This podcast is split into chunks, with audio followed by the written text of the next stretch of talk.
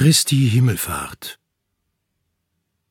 Wieder einmal führt uns die Liturgie das letzte Geheimnis im Leben Jesu Christi unter dem Menschen vor Augen, seine Himmelfahrt. Seit der Geburt zu Bethlehem ist vieles geschehen. Wir haben ihn in der Krippe gefunden, angebetet von Hirten und Königen. Wir haben ihn in Nazareth betrachtet, wie er jahrelang in der Stille arbeitete. Wir haben ihn auf seinen Wegen durch Palästina begleitet, während er dem Menschen das Reich Gottes verkündete und allen Gutes erwies. Später dann, an den Tagen seines Leidens, haben wir mitgelitten, als wir sahen, wie sie ihn anklagten, mit welcher Wut sie ihn peinigten und mit welchem Hass sie ihn kreuzigten. Dem Schmerz folgte die große Freude der Auferstehung, welch sicherer und fester Grund für unseren Glauben. Jetzt dürften wir nicht mehr zweifeln, aber wie die Apostel sind wir vielleicht immer noch schwach und fragen Christus an diesem Tag seine Himmelfahrt. Stellst du jetzt das Königreich Israel wieder her? Werden jetzt unser Wankelmut und unsere Erbärmlichkeiten für immer verschwinden? Der Herr antwortet mit seiner Himmelfahrt.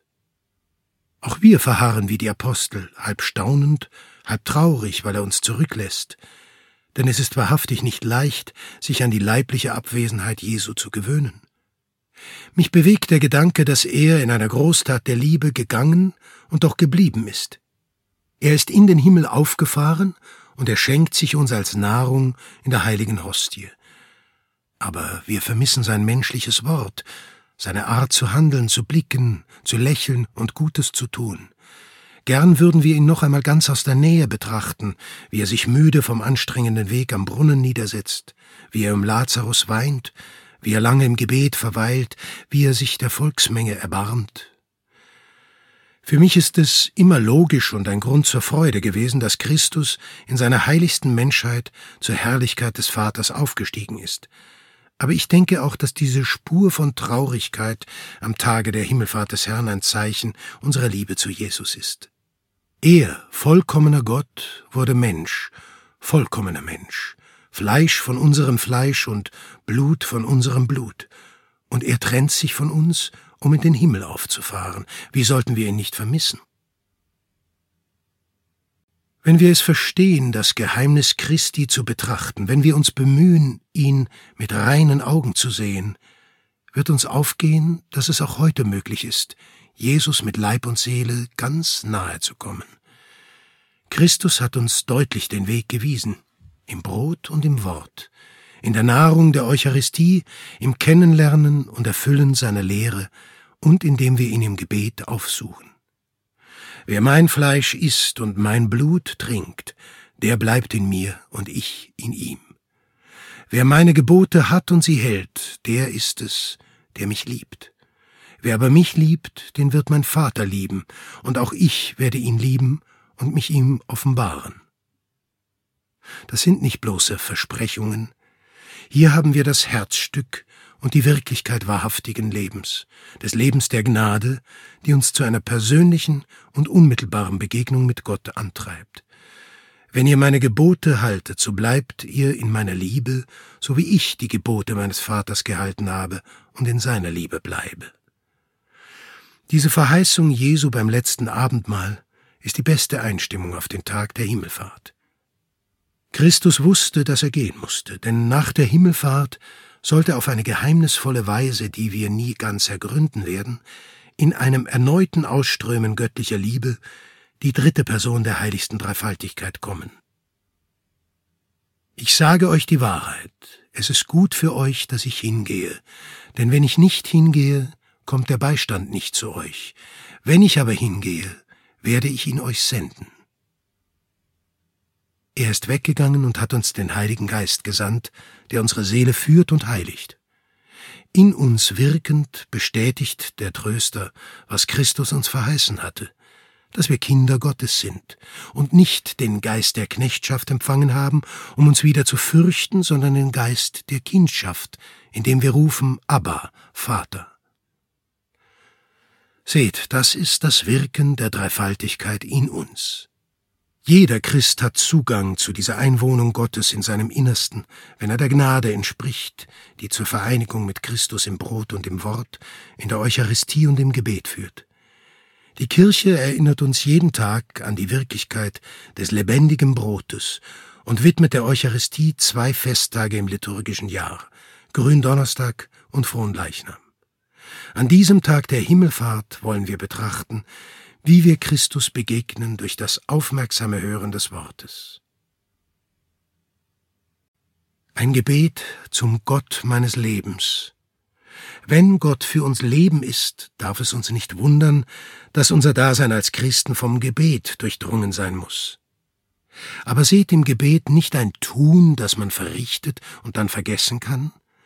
Der Gerechte hat Freude am Gesetz des Herrn und sinnt darüber bei Tag und Nacht. Am Morgen denke ich an dich, und am Abend steigt wie Weihrauch mein Gebet zu dir.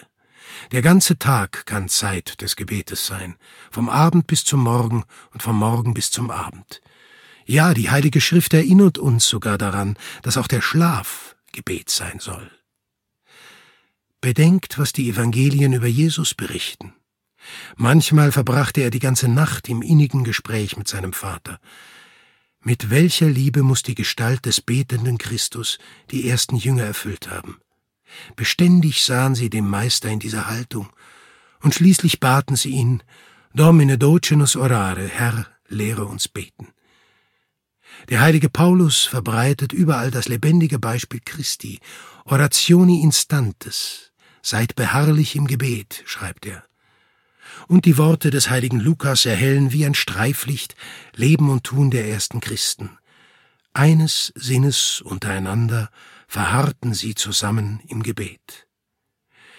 In der Schmiede des Gebetes gewinnt ein guter Christ mit Hilfe der Gnade seine Festigkeit.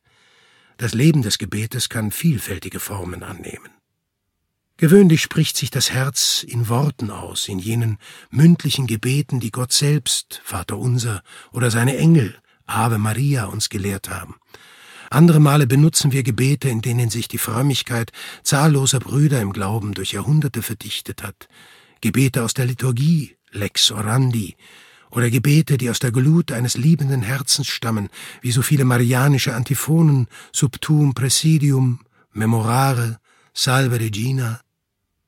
Bei anderen Gelegenheiten genügen zwei oder drei Stoßgebete, Jaculatoria, wie Pfeile, Jaculata zum Herrn gesandt, Worte, die wir aus der aufmerksamen Lektüre des Lebens Christi lernen. Domine si vis, potes me mundare. Herr, wenn du willst, kannst du mich reinmachen. Domine tu omnia nosti, tu scis quia amo te. Herr, du weißt alles, du weißt auch, dass ich dich liebe. Credo, Domine, sed adjuva incredulitatem meam. Ich glaube, Herr, aber hilf meinem Unglauben, stärke meinen Glauben. Domine non sum dignus, Herr, ich bin nicht würdig. Dominus meus et Deus meus, mein Herr und mein Gott. Oder andere Gebete, kurz und liebevoll, die aus der Tiefe der Seele hervorbrechen und aus der Situation eines Augenblicks aufsteigen. Außerdem muss sich das Gebetsleben jeden Tag auf einige ausschließlich der Begegnung mit Gott vorbehaltene Zeiten stützen, Augenblicke ohne Worte. Still und, wenn möglich, vor dem Tabernakel, um dem Herrn für zwanzig Jahrhunderte seines Wartens, wie einsam ist er, zu danken. Im Geiste entwickelt sich ein Dialog mit Gott von Herz zu Herz, und die ganze Seele ist dabei, Verstand und Wille, Vorstellungskraft und Erinnerung. Ein solches Gebet trägt dazu bei, unserem armseligen menschlichen Leben unserem Alltag einen übernatürlichen Wert zu verleihen. Durch diese Minuten der Betrachtung, durch das mündliche Gebet und die Stoßgebete wird es uns gelingen, unseren ganzen Tag mit Natürlichkeit und ohne Besonderheiten in ein ständiges Gotteslob zu verwandeln. Wir werden in seiner Gegenwart bleiben, so wie Liebende in Gedanken beieinander sind, und alle unsere Werke, auch die unscheinbarsten, werden sich mit übernatürlicher Wirksamkeit erfüllen. Wenn ein Christ diesen Weg ständigen Umgangs mit dem Herrn geht, der ein Weg für alle, kein schmaler Pfad für Privilegierte ist, dann wächst das innere Leben. Es wird fest und sicher. Dann wächst im Menschen die Entschlossenheit zu diesem liebenswerten und anspruchsvollen Kampf, den Willen Gottes bis zum letzten zu erfüllen. Vom Leben des Gebetes her können wir dann auch ein anderes Thema verstehen, das uns das heutige Fest nahelegt, das Apostolat, dieses ins Werk setzen der Lehre Jesu, die er kurz vor seiner Himmelfahrt den Seinen anvertraut hat. Ihr sollt meine Zeugen sein in Jerusalem, in ganz Judäa und Samaria, ja bis an die Grenzen der Erde. Mit der verblüffenden Natürlichkeit des Göttlichen drängt die beschauliche Seele im Apostolat über sich hinaus. Mir brennt das Herz in der Brust und ein Feuer entzündet sich bei meiner Betrachtung. Welches andere Feuer könnte dies sein als das, von dem Christus sagt, Feuer auf die Erde zu werfen bin ich gekommen, und was will ich anderes, als dass es brenne? Feuer des Apostolates, das sich im Gebet entfacht. Es gibt kein besseres Mittel, um in die ganze Welt jenen friedfertigen Kampf zu tragen, an dem sich jeder Christ beteiligen muss, als dieses zu ergänzen, was am Leiden Christi noch fehlt. Jesus ist in den Himmel aufgefahren, sagten wir, aber im Gebet und in der Eucharistie kann ihm der Christ begegnen wie damals die ersten zwölf. Er kann seinen apostolischen Eifer entfachen, um mit ihm dem Werk der Erlösung zu dienen, das darin besteht, Frieden und Freude zu verbreiten. Dienen. Darin besteht das Apostolat. Wenn wir uns nur auf unsere eigenen Kräfte verlassen, werden wir im Übernatürlichen nichts zu Wege bringen. Als Werkzeuge Gottes aber werden wir alles erreichen. Alles vermag ich in dem, der mich stärkt. Gott hat in seiner unendlichen Güte beschlossen, sich ungeeigneter Werkzeuge zu bedienen. So hat der Apostel kein anderes Ziel, als den Herrn wirken zu lassen und sich ihm völlig zur Verfügung zu stellen, damit Gott durch seine Geschöpfe, durch den Menschen, den er erwählt hat, sein Heilswerk verwirkliche. Apostel das ist der Christ, der sich durch die Taufe Christus einverleibt, eins mit ihm weiß, der durch die Firmung zum Kampf für Christus gerüstet ist, der gerufen ist, Gott in der Welt zu dienen, aufgrund des allgemeinen Priestertums aller Gläubigen, das eine gewisse, wenngleich von der des Amtspriestertums wesentlich verschiedene Teilnahme am Priestertum Christi verleiht, und dazu befähigt, am Kult der Kirche teilzunehmen und den Menschen auf ihrem Weg zu Gott zu helfen, im Zeugnis von Wort und Beispiel, durch Gebet und Sühne. Jeder von uns muss ipse Christus sein. Christus ist der einzige Mittler zwischen Gott und den Menschen, und wir vereinigen uns mit ihm, um durch ihn alles dem Vater darzubringen. Unsere Berufung als Kinder Gottes inmitten der Welt fordert von uns, dass wir nicht nur unsere persönliche Heiligkeit suchen, sondern dass wir die Wege der Erde in Pfade verwandeln, auf denen die Menschen durch alle Hindernisse hindurch zu Gott gelangen, dass wir als normale Bürger am zeitlichen Geschehen teilnehmen, um Sauerteig zu sein, der den ganzen Teig durchsäuert. Christus ist in den Himmel aufgefahren, aber er hat uns die Möglichkeit hinterlassen, alles, was im menschlichen Bereich gut ist, zu erlösen. Gregor der Große hat dieses entscheidende christliche Thema treffend aufgegriffen. So brach Jesus auf zu jenem Ort, von dem er war, und verließ den Ort, an dem er verweilt hatte. Tatsächlich vereinigte er im Augenblick seiner Himmelfahrt durch seine Gottheit Himmel und Erde. Am heutigen Fest ist es angezeigt, feierlich hervorzuheben, dass der Beschluss, der uns verdammte, vernichtet das Urteil, das uns dem Verderben unterwarf, aufgehoben worden ist. Die Natur, an die sich die Worte richteten, du bist Staub und zu Staub sollst du zurückkehren, eben diese Natur ist heute mit Christus in den Himmel aufgefahren. Deshalb werde ich nicht müde zu wiederholen, dass die Welt geheiligt werden kann und dass besonders uns Christen diese Aufgabe zufällt, die Welt von ihrem Anreiz zur Sünde, durch die wir Menschen sie entstellen, zu reinigen, und sie würdig geworden durch die Gnade Gottes und durch unser Bemühen, dem Herrn als eine geistige Opfergabe darzubringen, streng genommen kann man dann nicht mehr sagen, irgendetwas, das in sich gut ist, sei ausschließlich profaner Natur, nachdem sich das Wort herabgelassen hat, die volle menschliche Natur anzunehmen und unsere Erde durch seine Gegenwart und durch die Arbeit seiner Hände zu heiligen. In der Taufe erhalten wir den erhabenen Auftrag, Miterlöser zu sein. Die Liebe Christi drängt uns, einen Teil dieser göttlichen Aufgabe, die Seelen loszukaufen, auf unsere Schultern zu nehmen.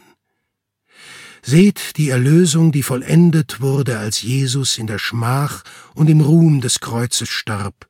Für die Juden ein Ärgernis, für die Heiden eine Torheit. Dauert nach göttlichem Willen an, bis die Stunde des Herrn kommt. Es ist unvereinbar, aus dem Herzen Jesu zu leben und sich nicht gesandt zu fühlen, so wie er peccatores salvos facere, die Sünder zu retten, aber ohne zu vergessen, dass wir selbst jeden Tag mehr auf die Barmherzigkeit Gottes vertrauen müssen. Dies weckt in uns das Verlangen, uns als Miterlöser Christi zu betrachten und mit ihm alle Menschen zu retten, da wir ja ipse Christus sind und sein wollen, Christus selbst, der sich zum Lösegeld für alle hingegeben hat. Vor uns liegt eine große Aufgabe. Nur abwarten wäre falsch, da der Herr uns ausdrücklich sagt, treibt Handel, bis ich wiederkomme. Während wir die Rückkehr des Herrn erwarten, der kommen wird, um sein Reich voll in Besitz zu nehmen, können wir nicht die Hände in den Schoß legen. Das Reich Gottes auszubreiten ist nicht ausschließlich der offizielle Auftrag jener Glieder der Kirche, die Christus repräsentieren, da sie von ihm die heiligen Gewalten empfangen haben. Vos autem estis corpus Christi, auch ihr seid der Leib Christi, sagt uns der Apostel, mit dem konkreten Auftrag, bis zuletzt Handel zu treiben. Vieles bleibt noch zu tun, etwa weil zwanzig Jahrhunderte lang nichts geschehen ist, Nein, vieles ist in diesen zwanzig Jahrhunderten geschehen. Das eilfertige Urteil, mit dem manche die Arbeit früherer Generationen abwerten, scheint mir weder sachlich gerechtfertigt noch sehr anständig zu sein. In diesen 2000 Jahren wurde viel und oft auch sehr gut gearbeitet. Gewiss, es ist nicht ohne Fehler und Rückschläge abgegangen. Es hat an Angst und Furchtsamkeit nicht gefehlt, doch auch nicht an Tapferkeit und Großmut. Aber die Menschheitsfamilie erneuert sich ständig, und so muss sich jede Generation aufs neue darum bemühen, dem Menschen zu helfen, dass er die Größe seiner Berufung als Kind Gottes entdeckt und sich das Gebot der Liebe zu unserem Schöpfer und zum Nächsten tief einprägt. Christus hat uns ein für allemal den Weg der Liebe zu Gott gewiesen. Das Apostolat ist Ausdruck unserer Liebe zu Gott, die überfließend sich dem anderen mitteilt. Inneres Leben setzt Wachstum in der Vereinigung mit Christus im Brot und im Wort voraus. Der apostolische Eifer ist das genaue, angemessene und notwendige Sichtbarwerden des inneren Lebens. Wenn man die Liebe Gottes erfährt, spürt man die Last der Seelen. Inneres Leben und Apostolat lassen sich nicht voneinander trennen, wie es ebenso wenig möglich ist, in Christus den Gottmenschen vom Erlöser zu trennen. Das Wort wollte Fleisch werden, um die Menschen zu retten, um sie zur völligen Einheit mit sich zu führen. Das ist der Grund seines Kommens. Für uns und um unseres Heiles willen ist er vom Himmel herabgestiegen, beten wir im Credo. Für den Christen ist das Apostolat eine Selbstverständlichkeit, nichts Nebensächliches, Äußerliches, das außerhalb seines täglichen Arbeitsbereiches und seiner beruflichen Arbeit läge, das betone ich immer wieder, seitdem der Herr das Opus Dei entstehen ließ. Es geht darum, die tägliche Arbeit zu heiligen, sich selber in dieser Arbeit zu heiligen und die anderen Menschen durch die Ausübung des eigenen Berufes zu heiligen, jeder dort, wo er steht. Das Apostolat ist wie das Atmen des Christen. Ein Kind Gottes kann ohne diesen übernatürlichen Pulsschlag nicht leben. Das heutige Fest erinnert uns daran, dass der Eifer für die Seelen ein liebenswertes Gebot des Herrn ist, der uns bei seiner Himmelfahrt als seine Zeugen in die ganze Welt hinaussendet. Unsere Verantwortung ist groß, denn Zeuge Christi sein erfordert vor allem, nach seiner Lehre zu leben, uns anzustrengen, dass unser Verhalten Christus erkennen lässt und an seine liebenswerte Gestalt erinnert. Wir müssen so leben, dass die Menschen, denen wir begegnen, sagen können, der ist ein Christ, denn er hasst nicht. Er weiß zu verstehen, er ist nicht fanatisch, er hat sich in der Gewalt. er kann Opfer bringen, er sucht den Frieden, er liebt. Ich habe euch anhand der Lehre Christi, nicht anhand eigener Vorstellungen, das Ideal eines christlichen Weges gezeigt. Ihr werdet mir zustimmen, dass es hoch und anziehend ist. Aber vielleicht fragt sich der ein oder andere, ist es denn in der heutigen Welt möglich, so zu leben? Es ist wahr, der Herr hat uns zu einer Zeit gerufen, da man viel von Frieden spricht, es aber keinen Frieden gibt, weder in den Herzen noch in den Institutionen, weder in der Gesellschaft noch unter den Völkern. Gleichheit und Demokratie sind in aller Munde, und doch stößt man laufend auf sich hermetisch abkapselnde, unzugängliche Kasten. Der Herr hat uns zu einer Zeit gerufen, da man nach Verständnis schreit, es aber kein Verständnis gibt, selbst bei solchen nicht, die aus gutem Glauben handeln und die Liebe verwirklichen wollen. Denn vergesst nicht, die Liebe besteht mehr als im Geben, im Verstehen. Wir leben in einer Zeit, in der die Fanatiker und die Intoleranten, unfähig die Argumente anderer gelten zu lassen, sich schadlos halten und ihre eigenen Opfer als gewalttätig und aggressiv hinstellen. Der Herr hat uns schließlich zu einem Zeitpunkt gerufen, da man viel von Einheit redet, sich aber kaum eine größere Uneinigkeit vorstellen kann, selbst unter den Katholiken, nicht nur generell unter den Menschen. Ich befasse mich nicht mit Politik, denn sie ist nicht meine Aufgabe. Um als Priester die Lage unserer Welt zu schildern, genügt es mir, erneut an das Gleichnis des Herrn vom Weizen und Unkraut zu denken. Mit dem Himmelreich ist es wie mit einem Manne, der guten Samen auf seinen Acker säte. Als aber die Leute schliefen, kam sein Feind und säte Unkraut mitten unter den Weizen und ging davon. Es ist offenkundig, der Acker ist fruchtbar und der Samen ist gut. Der Herr des Ackers hat mit weitem Wurf den Samen zur rechten Zeit und mit vollendeter Kunst ausgesät. Außerdem hat er die aufgehende Saat bewachen lassen. Wenn trotzdem Unkraut aufschießt, dann, weil man sich nicht an sein Wort gehalten hat, weil die Menschen und vor allem die Christen geschlafen und zugelassen haben, dass der Feind sich nähert. Als die verantwortungslosen Knechte den Herrn fragen, woher das Unkraut auf seinem Acker kommt, gibt er eine einleuchtende Antwort. Inimicus homo hoc fecit, das hat der Feind getan. Wir Christen, die wir darauf hätten achten müssen, dass die guten Dinge, die Gott in die Welt hineingelegt hat, sich im Dienst an der Wahrheit und am Guten entwickeln, wir haben geschlafen. Welch böse Trägheit dieser Schlaf, während der Feind und seine Komplizen unentwegt am Werk waren.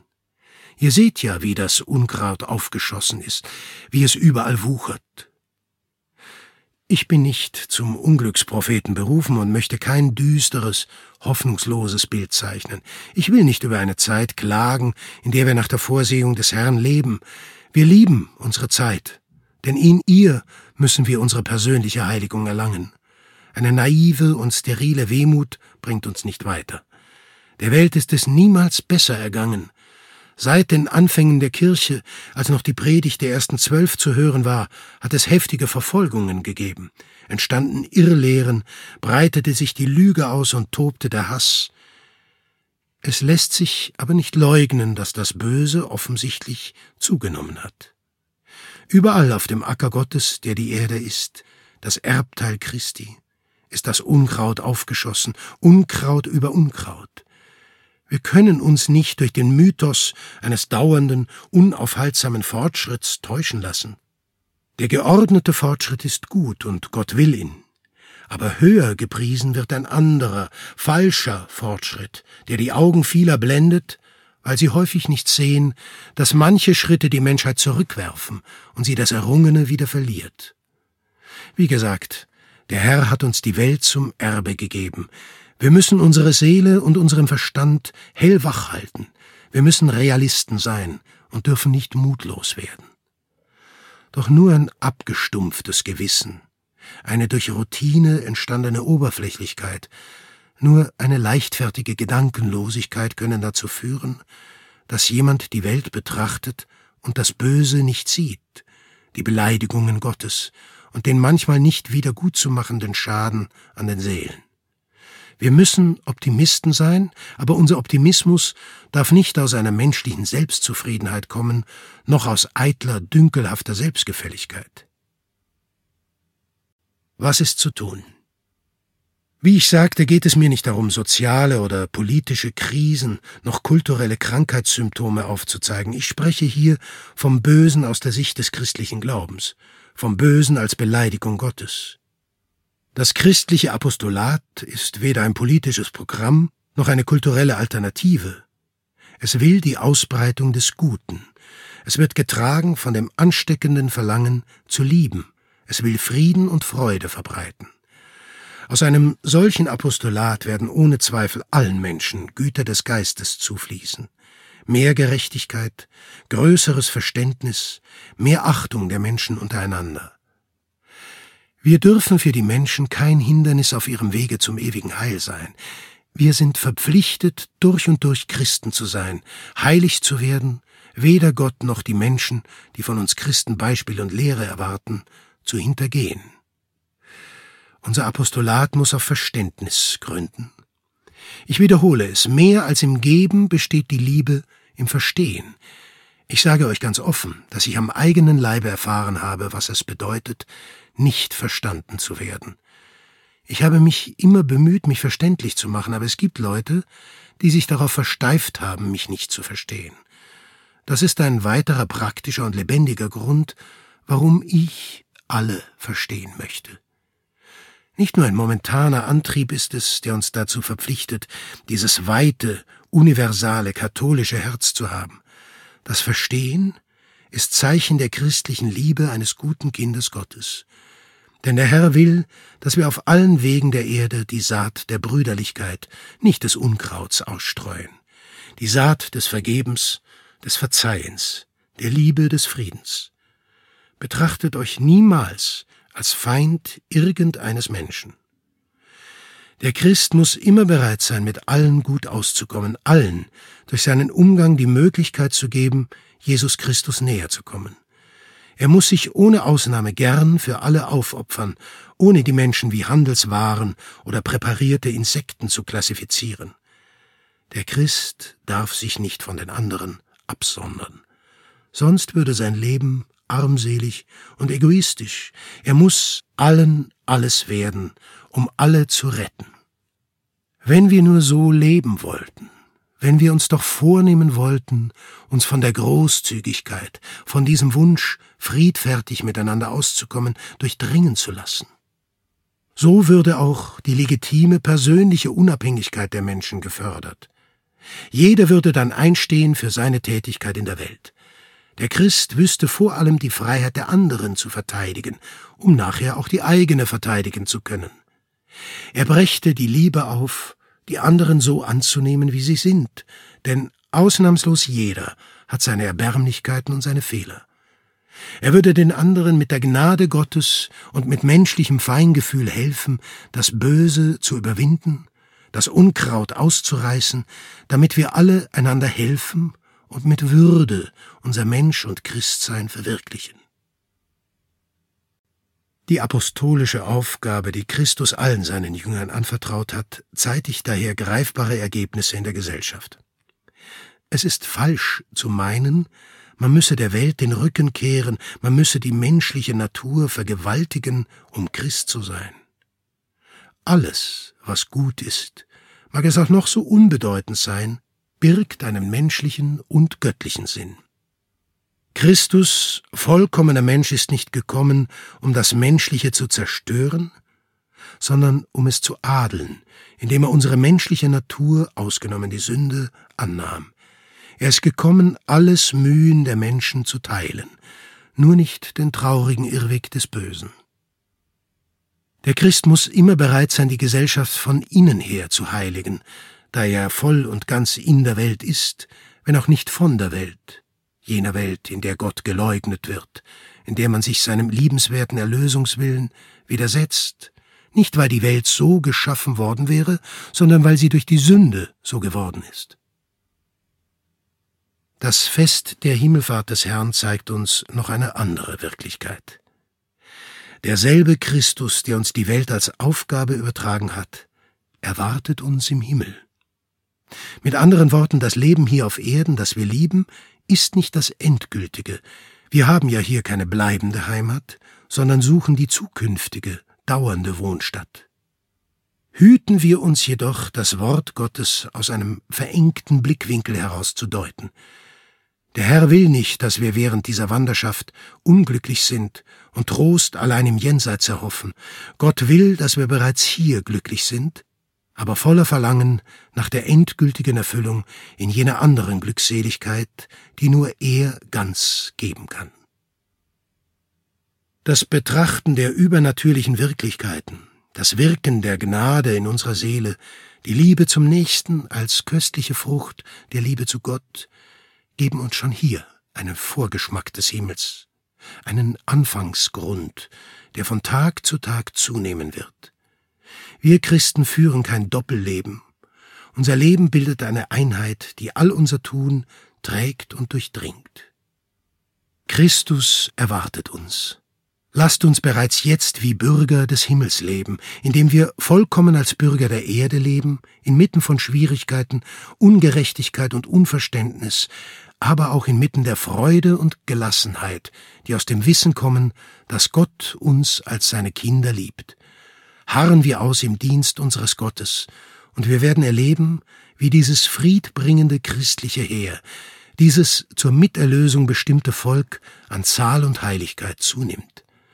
Seien wir Menschen des Gebetes, die immer wieder mit dem Herrn Zwiesprache halten, indem wir vom ersten Gedanken des Tages bis zum letzten des Abends fortwährend unser Herz bei ihm haben.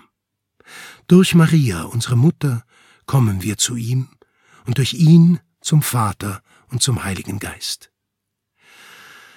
Wenn aber trotz allem die Himmelfahrt des Herrn in unserem Herzen einen Nachgeschmack von Bitternis und Traurigkeit zurücklassen sollte, dann wollen wir uns an seine Mutter wenden, wie damals die Apostel.